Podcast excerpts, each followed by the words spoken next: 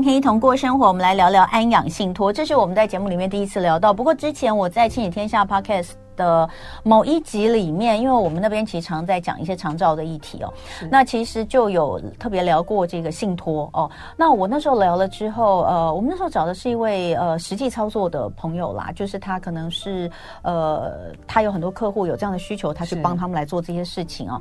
那呃，我那时候听我就觉得很有趣，但是我发现其实真正了解这个东西的人还是不太多嗯嗯哦。所以那这一次呢，我们看到了时报出版哦，就是。李雪文老师也是今天我们在现场的作者，他又出了，他其实这是已经他的第二本安养信托的书，那我就觉得非常的有意思，想要请老师来现场跟大家分享安养信托到底是什么样的一个概念，它的优点，当然也可以跟现在大家所习惯用的一些方式去做比较。好，那我们在这里就欢迎作者李雪文，欢迎你。呃，同文好，还有各位听众，大家好。好，那这是呃老师的第二本书，哎，这个被 key 掉，因为它绿绿的，没关系，我们来看，我们这边有哈，呃，安养信托就是这一本是讲实例哦，就是实际上呃的很多的故事。那第一本书就叫做《安养信托放大你的退休金，打造完美人生》，这个“晚”是晚年的“晚”。好，那呃。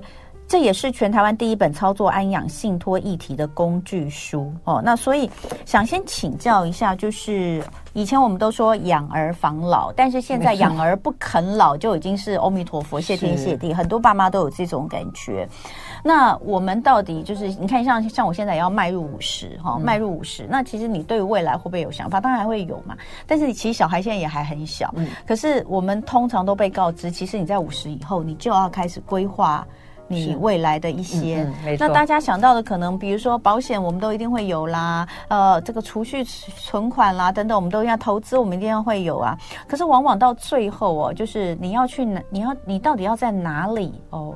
就你退休之后，你到底要在哪里过你的晚年，或是你要用什么样的方式过？嗯、有时候到最后也不见得能够由你自己来决定、嗯、哦。所以这个信托的概念在这个里面。它可以做到哪些事情？好、嗯嗯哦，那这个东西，然后怎么样可以确定，就是我的这些钱真的可以用在我自己身上？是，如果我没有想要，我觉得我已经。该给小孩的我已经都给了，我这些钱我要用在我自己身上，而且是要用在我想用的方式上。但我怎么能确保这件事情是会发生的？好像安养信托是一个选择，对不对？所以我想先请教一下，呃，雪文老师，你当时为什么会想要写安养信托？跟你自己从事的行业或是你自己的经历有什么样的关系？嗯，是，呃呃，其实我在第一本书的作者序我都有。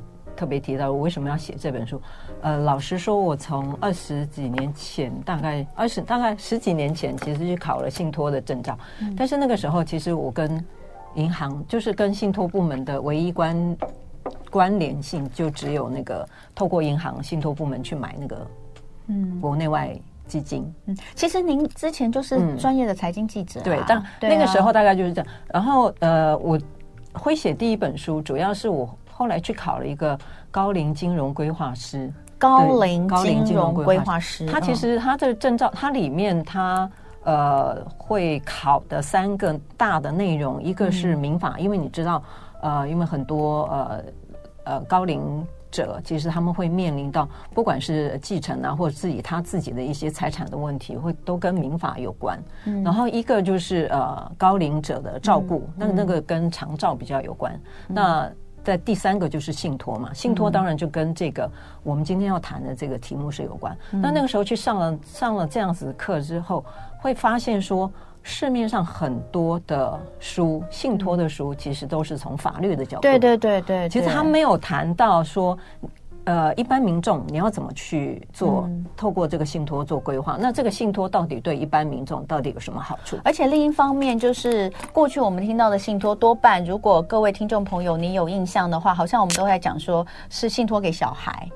啊，对，最有名的例子其实就是郑少秋跟沈殿霞的女儿，对不对？就是沈殿霞要这个知觉得自己的女儿会乱花钱，是，所以他就是帮他规划了这那个。那有有一度大家都觉得这个他女儿好可怜，就是就好像只剩几百块钱可以 生活的，就是，就是他真的每个月给他的钱很少。但他那个时候，我记得我记得那个例子，我印象非常的深，就是沈殿霞他觉得第一个他他了解他钱很多，可他觉得在他要走之前，他女儿。那么小的状况，要给了他第一个，他他怕被别人拿走嘛，对不对？第二个就是他也怕他没有办法。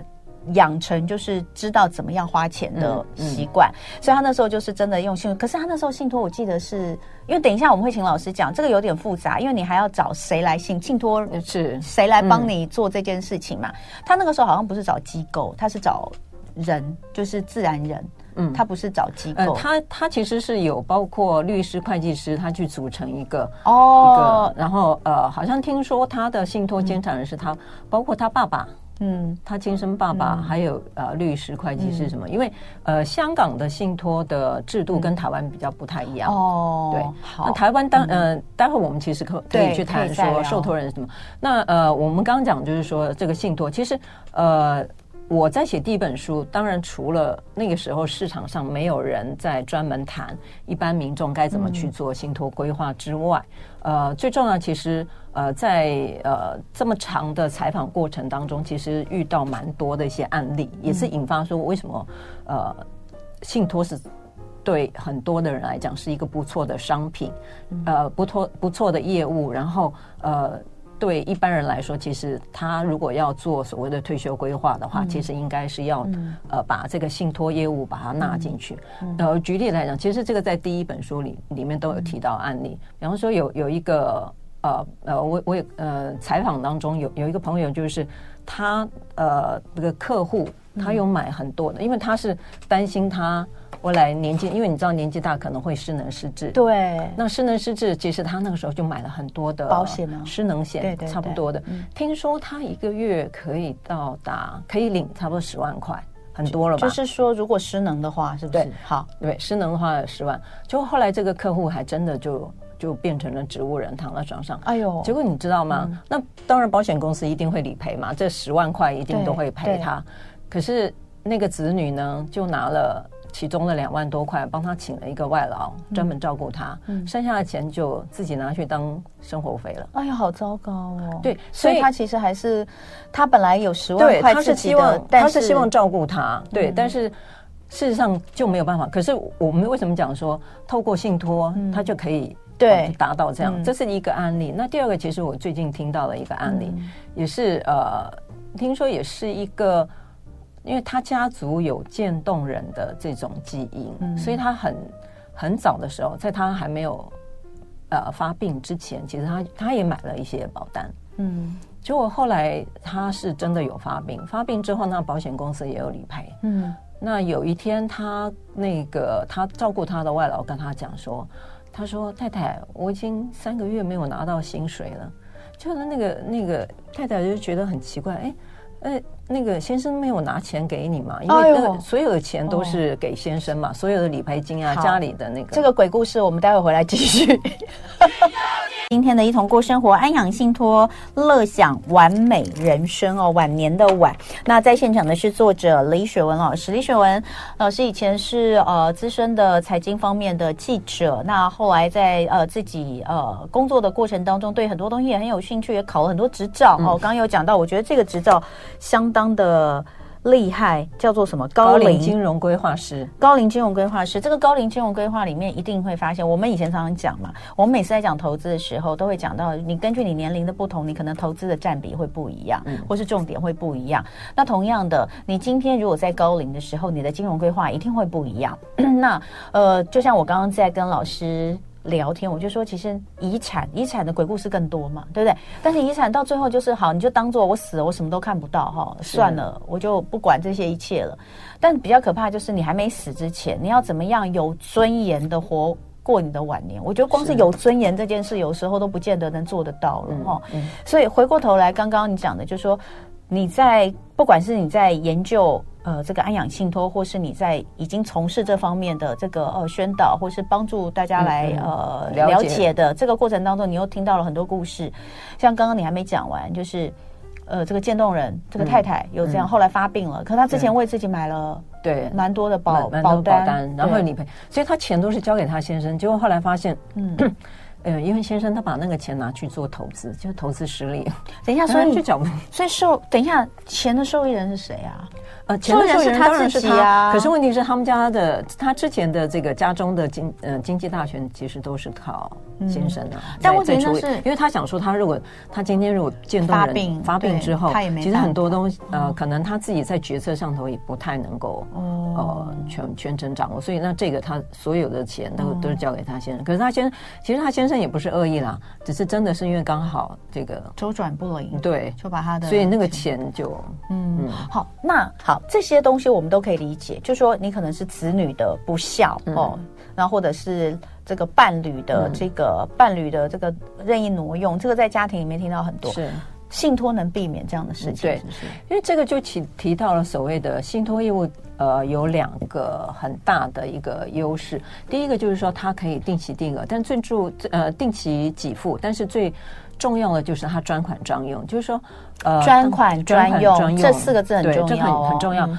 比方说，呃呃，像我们刚刚举那两个案例，嗯，那比方说，呃，第一个案例，如果说他今天呃一个月有十万块的失能给付，嗯、对，对不对？嗯、进进入到这个信托专户的时候，因为当初这个当事人他跟呃信托信托的这个银行，他有签立这个信托契约，信托契约里头，比方说他会。呃，去呃设计说，当这个人如果说他是已经失能了，他已经变成植物人，他住在机呃，比方说他是住在长照机构，那住在长照机构的话，每个月，比方说我是呃付长照机构，举例来讲五万块或十万块这样，那剩下来的可能每个月再给他生活费多少钱？那剩呃其他的，如果说他额外有一些医疗，因为你知道。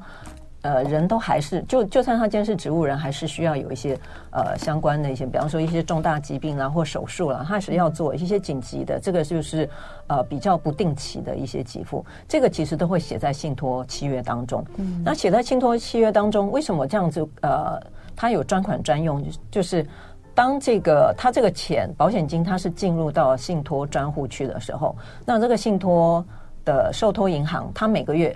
呃，长照的费用他会直接汇到长长长照的机构里面，那他不经手给任何其他其他人，他的子女他也不可能对。拿拿去挪用。对，那如果说有一些其他的一些医疗费用，那当然可能就是凭收据，比方说他今天有做。呃，举例来讲，可可能做了一些手术，那这个手术，那当事人他呃子女或者其他的相关的人，他可以拿着这个去，可能是经过信托监察的审核，他就觉得，哎，这个是和呃符合这个是照顾当事人的这个目的，所以他就可以让银行去进行给付。那不相关的任何给付，包括就是说，比方说我们刚刚讲这个，如果子女他今天去买一个。他自己反正是他自己用的东西，这个钱都绝对不会给他就对了。对，好，哎，那听起来很好。问题是谁在做这件这个控管呢？呃，银行啊，银行的就是受受托人、受托受托机构、受托机构。所以这个东西哦，要再跟大家讲。那你会觉得，哎，他们呃跟我无亲无就是无亲无故哦。那我我请他来做这件事情，那当然你要付一些要付费用，这是付费用的嘛，哈。呃，可是呃，第一个就是我我我不知道大家怎么样，但我至少我去银行，我都没有看到有人跟我推推广这个业务啦，因为你还年轻啊，是这样吗？我也要五十了耶！啊，通常都是推什么时候开始推啊？现在因为因为金管会在鼓励呃金融业者就是推这个安养信托的业务，那所以他们设计了一个 KPI，就是五十五岁以上成立这个信呃安养信托。呃，身心障碍及高龄者信托的时候，他才计入到银行的业绩当中。所以你太年轻了，哦，所以我现在还不在他们的业绩里，所以他们不会，嗯，不会那个。哎，但另一方面，我还是有听说银行其实没有很认真在做这件事情的原因，是因为他们的获利在这上面真的蛮少的。呃，因为这个是以服务性质居多，对不对？因为你想想看，比方说，我今天帮你规划，嗯，我今天帮你规划，我可能花的时间很长很长。你看，我刚刚光是听这些，我就觉得好烦。就说你每个月要进来的这些钱啊，什么、嗯、我都要帮你，就是这一定会有一个人去帮你专门做这些事情的，的的处理。除了长照的费用，因为跟机构那边是完全联动的嘛，嗯、所以就直接拨款，直接拨过去，嗯、可能这个是一系统就好。可是其他有一些需求需要的。用费不不，我们不要讲那个，我们先讲我们在长照，如果是照顾我们家的长辈，嗯嗯、那这个长辈每个月有多少，就是滴滴滴滴扣扣的花费这些东西，我到底是给谁？嗯，就就是都是我我我来我来处理收收集。比方说你是子女的话，你是照顾父母的话，那你就把这些单据每个月，比方说那个是额外的嘛，因为我们刚刚讲是固定的那些费用，比方说生活费，其实受托机构它固定就会汇到嗯相关的。比方说，如果你今天是在家里，嗯，自己在家里呃照顾他的话，就是汇到相关的户户头里头，呃，当事人的户头。那如果说是住在机构的话，它就是直接汇汇到机构。那除此之外，我们刚刚讲，呃，如果你其他的医疗啦，或一些手术的一些费用的话，嗯、那你就是要拿那个单据。嗯，比方说你做子女的，你就拿单据给银行。嗯，银行呃，他可能请信托监察人来审核，说，哎，这个是不是真的有？嗯，有有在做。那有有真的在做，也呃适合要给付的话，那银行就会就会拨钱，因为可能你要先付嘛。嗯，你一定是先先花钱，先花钱，然后去跟他申请。然后他就在汇汇到你指定的那个户头。我们现在台湾，因为呃，现在目前看的话还不多，对不对？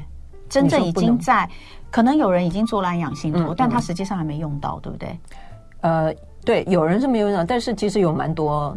有是有是已经有在给付，有在给付的。那呃，因为呃，在受托人的部，呃，就是信托人的部分，其实应该这样讲，银行叫做受托吗？呃，银行就受受托人，受托人。好，受托人的部分其实不是只有银行，还有另外一个叫民事信民事信托，也可以是一般的人。像我呃，就我了解，我听他们业者是讲说。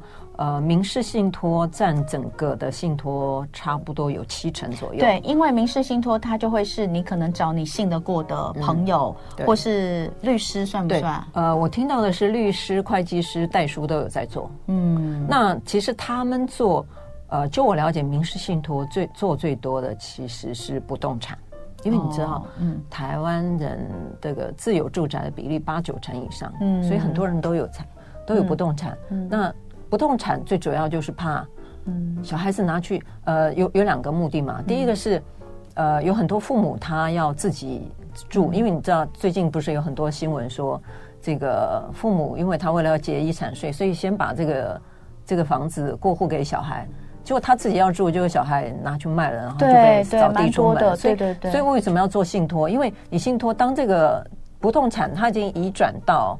受托机构的时候，小孩就不能卖掉，他就不能随便卖掉，至少老人家还可以住在里面，对，他可以养老啊，不然他就那那栋房子那怎么办？嗯，对不对？或甚至就是说，呃，像我在这这本书其实有提到一些案例，呃，有你知道，虽然台湾的呃不动产的自由比例很高，可是你很多很多人其实是真的就只剩下一栋房子，他没有任何退休金，嗯，那。透过一些信托的方式，跟一些呃一些组合搭配，你其实你其实可以把那个房子。榨出点钱来当你的退休金，嗯，这个其实很重要嘛，因为这个就是你在这本书里面写的实例篇，嗯、对不对？对，有实例，还有后面有提到不动产信托。那不动产信托，当你有一栋房子的时候，嗯，你可以处理的方式包括就是说，你可以把它，呃，如果说这个房子呃你可以住的话，你可以退休养老的话，你可以以房养老再加信托嘛。嗯，以房养老就是说你把那个房子抵押给这个银行，银行每个月给你钱，嗯、那但是你透过加信托的方式，你可以确保这个钱都会用，未来都用在自己身上。嗯，那或者是说，呃，如果是不能够自己住的话，那可能你可以留房养老。嗯，留房养老就是说，哦，我可以把它出租。嗯，出租之后，我可能住到养老院去。嗯，那那个差额可能就变成了我的退休金嘛。嗯，那或甚至就是说我可以把房子卖掉。嗯，我房子卖掉大的换成小的，我可以。我可以住的，就是可以适合退休养老，嗯、或甚至就是说我也可以去住到养老院。那那笔钱，然后你再把它信信托，那信托之后就可以专款专用，用在自己身上，把它当做一个退休金。嗯、所以这样子一个灵活操作，其实对很多的有房子不动产的民众来讲，他呃在所谓的累积做退休规划、累积退休金的这这段这个、嗯、呃时间，或者是说。呃，未来他要生活的话，都可以透过这种方式来做解决。嗯，刚刚我们先讲到那个受托人，除了银行之外，另外一个比较大的其实是所谓的民事信托。我自己听到的民事信托，其实有很多还是找自己比较信得过的人。嗯、呃，对，主要其实我后来听说。最重要是因为大部分人不愿意付那个银行信托管理费，因为银行银行代管，我们刚刚就讲嘛，为什么银行也没有要推，但银行会收取一些小小手续费，嗯嗯、但是这个部分在银行来看的话，真的很少，他做别的业务比这个 CP 值高很多，嗯、那所以他们其实也没有特别主动推。之前我知道的状况是这样，但是还是有人不愿意去付这个钱，就可以选择所谓的民事信托。民事信托就是找自然人哦，对，那那包括您您刚刚有讲到所谓律师啊，这个但这个东西我想要知道，就是说，如果今天比如说，我觉得我的孩子不孝，嗯，哦，他们将来就是啃老，所以呢，我的我的信托，我要信托，我绝对不会找他们来当我的受托人嘛，对不对？所以我可能找谁呢？可能找我的我的好朋友，几十年来的好友哦，我觉得我非常信得过他哦。也许是不是一定要两个人，还是一个人？不一定，不一定哦。对，人数不拘哈，我可能找两个我很熟的朋友，因为我担心一个人呃。不靠谱，还是两个人互相制衡比较好。那我找了两个朋友来，那这个我要去哪里做信托这个动作？你说民事信托吗？对，民事信托其实我我刚刚讲说，现在呃市场上就是会计师、律师跟代书都有在做。对，那他们做的话，其实就两个步骤嘛。一个就是因为我们刚刚讲信托的话，你要做这个业务，第一个你的信托契约要你。要你这个契约，比方那这个信托契约就是要写清楚，就是说好，那你要把什么东西，嗯，比方说呃，我有一栋房子，我要把我的房子委托给谁，受托人，比方说我可以是一个自然人，也可以是受托银行，对，那他是为了要照顾谁？是照顾我自己的话，我就变成自益信托嘛，那受益人就是我自己。对，那如果说我今天是呃，我现在我现在还是要住在这个房子里头，可是我二十年之后我才要给子女。对不对？那他的受益人就变成了儿子，嗯，对不对？儿子，那这个就变成了一个他益信托。那但是这二十年之间，我还是住在这里，我还是可以使用这个房子。那呃，受托人的话，你可以找这个律师、会计师或代书。那很多人也也问我说，哎，这个会不会？比方说，因为你因为他毕竟是自然人嘛，他跟一般的所谓的嗯，像银行啊，就是就是比较有公信力。那当然，它的这个状况会不一样。那可能你你就必须要在这个契约的设计上头，或者是说你在找这个所谓的受托人的时候，嗯、你要特别去小心注意。嗯、那还要包括就是你还要有一个信托监察人。嗯、其实不管是民事信托或者是所谓的商业信托，嗯、你都要找一个信托监察人，因为。举例，比方我们刚刚讲哦，不好意思，因为我们时间的关系哦，嗯、其实今天已经时间差不多了，非常谢谢李雪文老师。那这本书也欢迎大家有兴趣可以看一下哈，谢谢。就爱点你 UFO